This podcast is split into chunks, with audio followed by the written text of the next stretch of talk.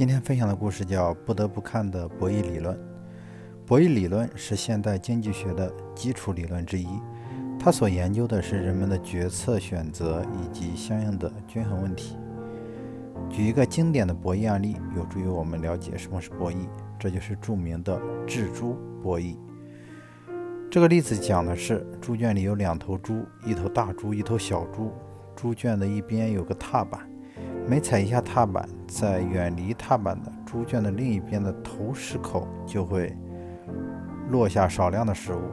如果有一只猪去踩踏板，另一猪另一只猪就有机会抢先吃到另一边落下来的食物。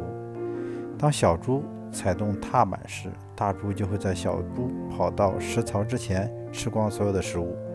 若是大猪踩动了踏板，则还有机会在小猪吃完落下落下的食物之前，跑到食槽争吃一点残羹。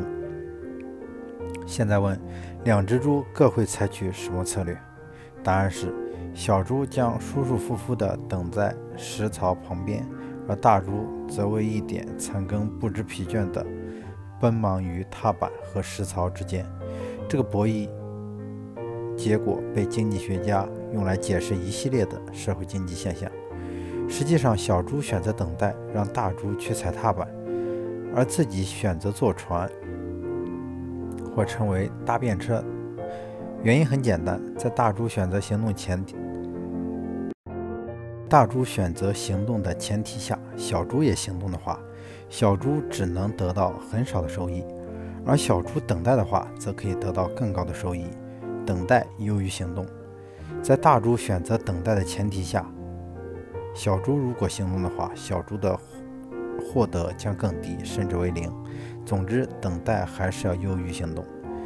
在小企业经营中，学会如何搭便车是一个精明的职业经理人最基本的素质。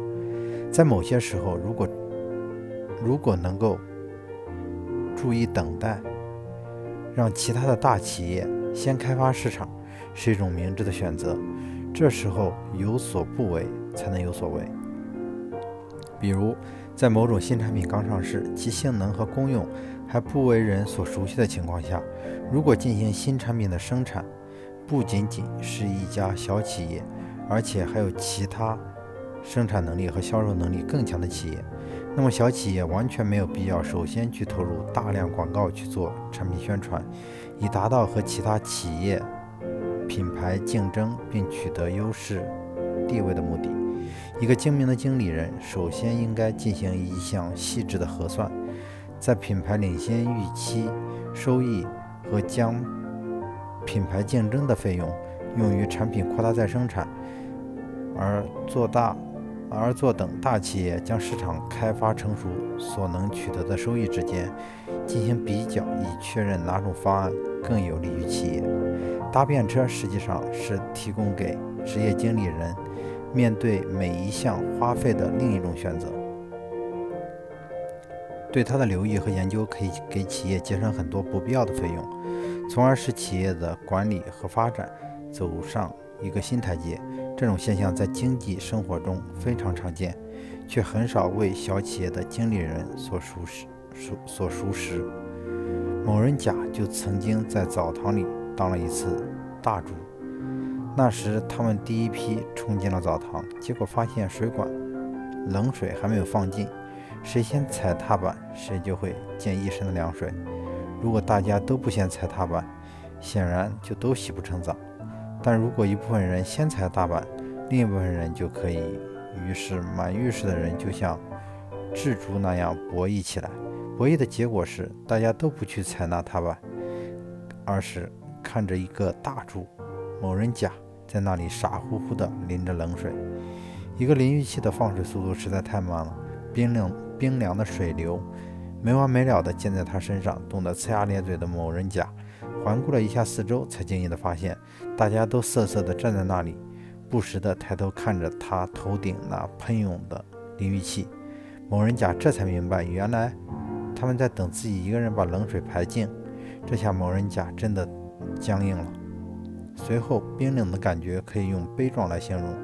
某人甲要感谢后来走进浴室的另一位大猪帮他放水，缓解并缩短了他的苦难，也使这些小猪们欢快地洗上了热水澡。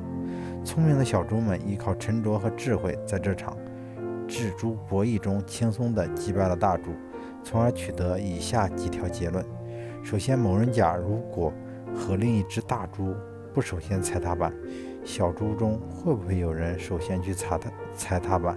答案一定是会有的。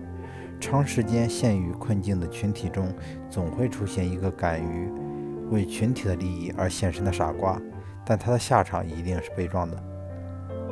其次，在群体道德丧失已尽的时候，社会是否还有向前发展的可能？答案是有可能的。如果浴室的管理人员在浴室中增加几个放水开关，小猪们就可以利用这一先进的装置，迅速地放掉冷水，增进群体的福利。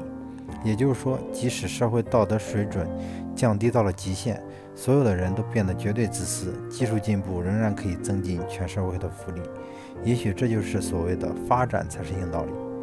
再次，制度约束能否替代道德约束？能不能建立一套制度，通过这套制度逐步改善这种群体的无效行为？这也是有可能的。如果浴室改成按洗浴时间的长短来收费的制度，来增加小猪们的投机成本，他们中就会有相当多的人变成大猪。这就是现代西方经济学家们正在绞尽脑汁探寻的途径。最后，是否可以通过教育来解决这个问题，是最根本的出路。但这种教育与通常的思想政治教育应该是不同的。人们都向往生活在一个团结友爱。互帮互助的大家庭里，但是在建设这个大家庭时，人们很大程度上忽视了家庭赖以形成的最根本因素，那就是宽容和爱护。